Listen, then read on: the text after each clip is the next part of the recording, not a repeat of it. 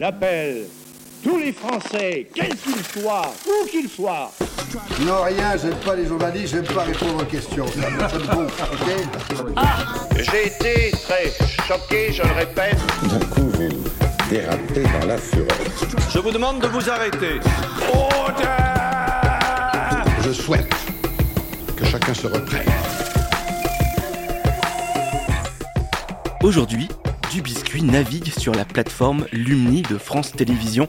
Bonjour Martin. Salut Rémi. La séquence médiatique cette semaine nous entraîne en 1938 avec un canular qui a marqué le monde de la radio. Orson Welles a fait peur à l'Amérique, en tout cas c'est ce qu'on a longtemps cru. L'invité de la semaine est Carole Pujol, responsable éditoriale de la plateforme Lumni. Avec elle, nous analyserons le fonctionnement de ce nouvel outil qui propose des contenus pédagogiques très variés. Et nous terminerons cet épisode en feuilletant Albert, un bimensuel illustré qui se place à hauteur d'enfant. Ladies and gentlemen, we interrupt our program of dance music to bring you a special bulletin from the Intercontinental Radio News. At 20 minutes before 8 Central Time, Professor Farrell of the Mount Jennings Observatory, Chicago, Illinois, reports observing several explosions of incandescent gas occurring at regular intervals on the planet Mars. The spectroscope indicates the gas to be hydrogen and moving toward the Earth with enormous velocity. Professor Pearson of the observatory at Princeton confirms Farrell's observation On vient d'écouter un extrait de La guerre des mondes de 1938, une pièce radiophonique qui, pendant des années, a alimenté la chronique des canulars réussis. Et oui Rémi, cette pièce on la doit à Orson Welles, c'est lui qui l'a écrite, qui la raconte au micro du réseau CBS aux États-Unis euh, ce 30 octobre 1938.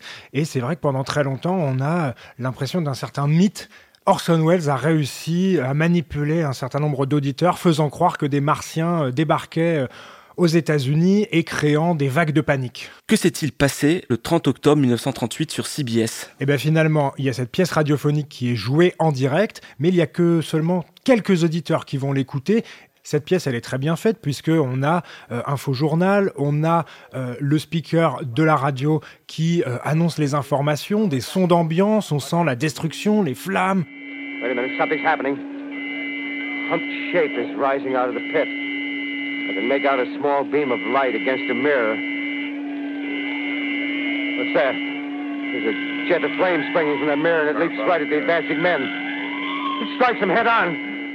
Lord, they're turning into flames. Now the whole field's caught up by the woods, the barns, the, Mais tout cela, finalement, n'a que très peu d'impact sur les, sur les auditeurs car ils ne sont pas très très nombreux. Et finalement, avec le recul, on s'est aperçu que cette histoire a été largement amplifiée. Oui, parce que on nous dit que euh, l'Amérique a été bouleversée, que les Américains sont descendus dans la rue, que certains euh, ont appelé la radio, paniqué, la télé, etc. Finalement, il y avait déjà euh, peu d'auditeurs à cette heure-là. Il y avait d'autres programmes concurrents, donc les auditeurs qui avaient des postes radio, eh bien, pouvaient choisir un autre programme. On pense qu'il y a quand même très peu d'auditeurs qui ont écouté cette émission. Et puis, euh, il y a une explication qui a avancé, qui fait que euh, il y a aussi euh, la presse écrite qui en a peut-être fait un peu trop, un peu plus, parce que tout simplement, elle avait peur de ce nouveau média qui était la radio qui arrivait et qui pouvait peut-être, comme à chaque fois Rémi qu'un nouveau média déboule, eh bien tout bouleverser.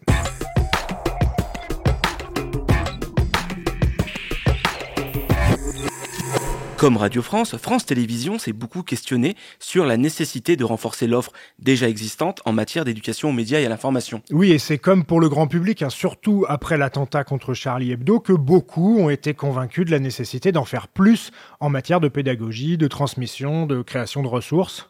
Carole Pujol, responsable éditoriale de la plateforme de France Télévisions Lumni, nous explique comment a évolué l'offre pédagogique en ligne de France Télé. Elle a eu plusieurs noms. Elle a été France TV Éducation, elle a été Curiosphère, donc ça fait des années que ça existe. Euh, après, elle s'est métamorphosée au fil des années. D'abord parce qu'il y a une demande réelle hein, de la part de la communauté éducative et même aujourd'hui des parents. Euh, les enfants sont de plus en plus, quoi qu'on en dise, sur euh, Internet. Autant leur fournir quelque chose de cohérent et qui aille dans le sens d'une éducation positive et d'une éducation intelligente. Donc on a travaillé avec des enseignants, on continue de travailler aussi avec euh, euh, le ministère de l'Éducation nationale, le ministère de la Culture, le Clémy, euh, tous ces acteurs-là, pour proposer aux parents, aux enfants et aujourd'hui aux associations aussi, parce que c'est des membres importants de la société, des programmes qui fassent réfléchir l'enfant, l'aider dans sa scolarité, mais aussi être citoyen. Et c'est dans ce cadre-là que nous avons d'éducation aux. Et sur ce site de France Télé, hein, Lumni, on retrouve des contenus vidéo, audio, des articles, même des jeux qui sont répartis en fonction du niveau des élèves, comme nous l'explique Carole Pujol. La plateforme telle qu'elle est aujourd'hui est euh, structurée de manière à ce que chaque euh, euh, niveau figure. C'est-à-dire que si vous avez un élève en primaire, enfin un enfant en primaire, vous allez avoir une icône primaire et quand vous déroulez le menu primaire, vous allez avoir les enseignements prioritaires pour un, petit de primaire. Pareil pour le collège, pareil pour le lycée. La différence, évidemment, c'est le et puis la comment dire le, côté euh, de plus en plus exigeant qu'on va avoir pour des lycées par exemple. Le lycée, on va avoir des programmes sur la géopolitique parce que récemment ils ont cette matière-là qui est apparue. Euh, sur le primaire, on sera encore un peu sur de l'animation forcément parce que l'enfant a besoin d'apprendre de manière beaucoup plus ludique.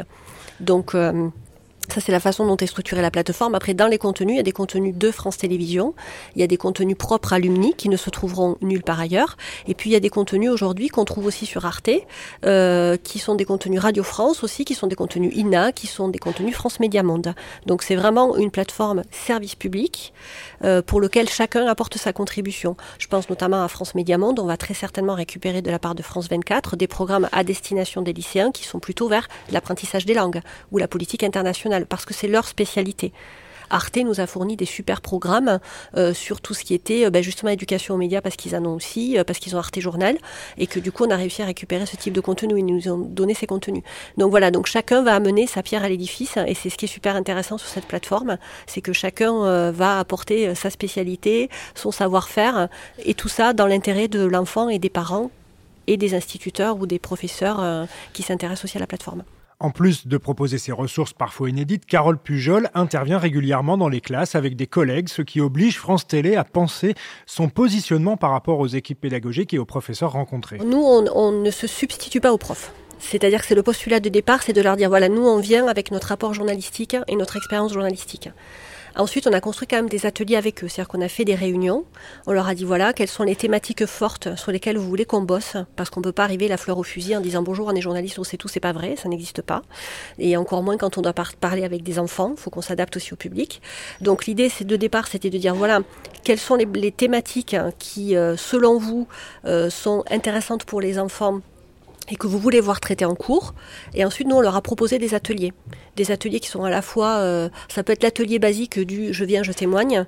Ça peut être aussi du je viens, je témoigne. Et la fois d'après, on commence à travailler ensemble. On va fabriquer nous-mêmes de l'information. Ça peut être du petit reportage à l'école, comme ça peut être euh, du journal. Euh, voilà, je t'apprends à faire une une et tu vas la faire. Et, et voilà, ou un petit journal radio.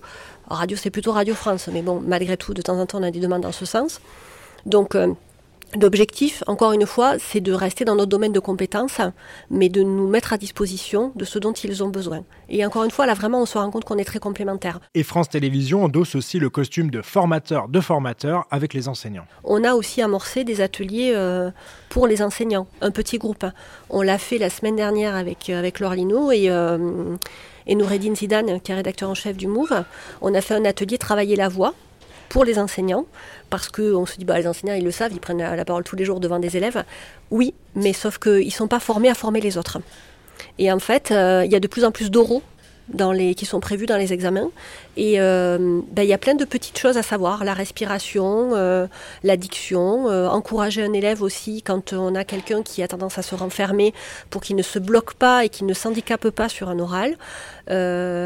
voilà, toutes ces problématiques-là, on a pu les aborder avec des enseignants en leur faisant faire des exercices et des, des petits jeux, comme s'ils étaient eux-mêmes élèves.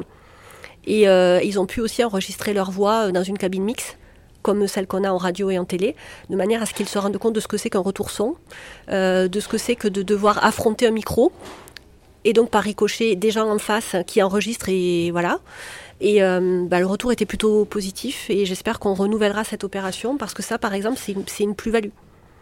C'est une plus-value qu'on peut leur apporter et, euh, et c'est un atelier que eux peuvent ensuite décliner avec leurs propres élèves s'ils ont envie, ou nous appeler en disant bah, cet atelier-là, j'aimerais bien qu'on le fasse ensemble, etc., etc. Et puis après, quand ils seront à l'aise, ils le feront peut-être sans nous. Mais l'essentiel, c'est que, c'est que ça circule et que les savoirs et les compétences circulent. Nous aussi, on apprend beaucoup à leur contact. Hein. Et c'est l'occasion, comme beaucoup des intervenants que Dubiscuit a rencontrés, de repenser son métier et son rapport à l'éducation nationale. Ça change le regard sur le métier qu'on fait en tant que journaliste, oui, forcément. Sinon, ce serait dommage. Euh, oui, parce que... Euh, on se rend compte en fait qu'il y, a, euh, qu'il y a un vrai fossé entre la façon dont on a l'impression d'exercer le métier et la façon dont le métier est perçu, déjà. Euh, qu'il y a un fossé qui se creuse aussi de plus en plus entre une génération télé et une génération numérique. On a beau le dire en théorie, euh, oui, en pratique, c'est assez violent. Donc voilà. Et, puis, et puis, on se rend compte aussi du boulot qui est fait par les profs. Euh, Enfin voilà, on, le sait parce qu'on est la plupart d'entre nous euh, sommes parents, donc on le sait. Pareil en théorie, en pratique, quand on les voit dans leur classe, c'est admirable. Vraiment quoi, c'est fou. Enfin, ils gèrent des trucs, je sais pas comment ils font quoi. C'est super, ils ont, euh, ils ont un feeling avec les élèves, ils ont une façon de faire passer les trucs, c'est super bien. Et, nous, on se dit, bon, bah finalement, on est un peu reçu comme, pas comme le Messie, il faut pas exagérer, mais on est reçu genre, c'est génial, vraiment, vous nous faites un cadeau en venant. Ouais, enfin, vous nous faites un cadeau tous les jours, euh, vous occupant des gamins parce que vous en occupez super bien, donc c'est normal, on vient en renfort de ce que vous faites en fait. Pas plus, pas moins.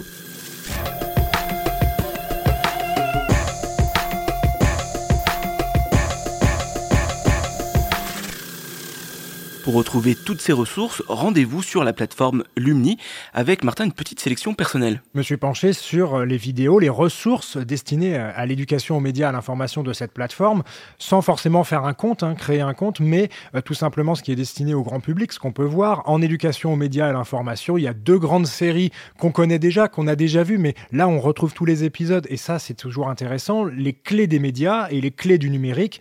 On peut également euh, trouver d'autres articles euh, très intéressants sur la pédagogie, notamment euh, sur le parcours, les veilleurs de l'info, si vous voulez en savoir un peu plus. Également euh, les vidéos info intox des observateurs qui sont courtes, plutôt bien faites, qui prennent un exemple à chaque fois. Et bien sûr euh, la collab de l'info également qu'on retrouve. Donc il y a, beaucoup de vidéos qui traînent un petit peu partout sur cette plateforme. On les retrouve toutes. Elles sont rangées par ordre et puis surtout il y a plein d'autres choses à découvrir. Enfin, l'outil de la semaine, Martin, tu voulais revenir sur euh, une publication illustrée destinée au jeune public. Oui, c'est un journal qui s'appelle Albert, le petit journal illustré, qui est édité par euh, la maison d'édition La Poule qui pond. On y parle d'actualité, de science, d'histoire, mais tout cela pour les jeunes et tout cela avec des illustrations qui sont euh, faites à chaque fois par des illustrateurs. Donc on a des articles hein, qui sont rédigés par une journaliste et puis on a l'illustration, la vision artistique, mais la vision aussi réelle parfois des problèmes de l'immigration, des problèmes du coronavirus, des problèmes des élections. Tout cela euh, expliqué pour les plus jeunes. Ça a été lancé euh, en 2016. Il y a une appli également Albert qui est disponible. Il y a des interventions. On peut demander euh, par l'équipe d'Albert euh, d'intervenir dans les classes, de venir, etc. Euh, bien sûr, vous pouvez vous abonner. Il y a un certain nombre d'écoles qui sont déjà abonnées, de médiathèques, et tout cela euh, en quatre pages, eh bien, permet à ces plus jeunes de parler de tous les sujets qui font l'actualité avec des mots utilisés pour les enfants, des choses simples, mais on tombe jamais dans le simplisme et en plus c'est super beau. Donc on vous recommande chaleureusement de lire Albert. Merci Martin. On vous rappelle que vous pouvez retrouver cet épisode ainsi que tous les autres sur le site lechantier.radio. On se retrouve très bientôt pour un autre épisode. À la semaine prochaine, salut Rémi pouvez retrouver du biscuit sur le site lechantier.radio et sur Instagram. N'hésitez pas à liker, partager et à nous attribuer plein d'étoiles sur Apple Podcast. Avant de vous quitter, je vous souhaite bonne chance à chacune et à chacun d'entre vous. Au revoir.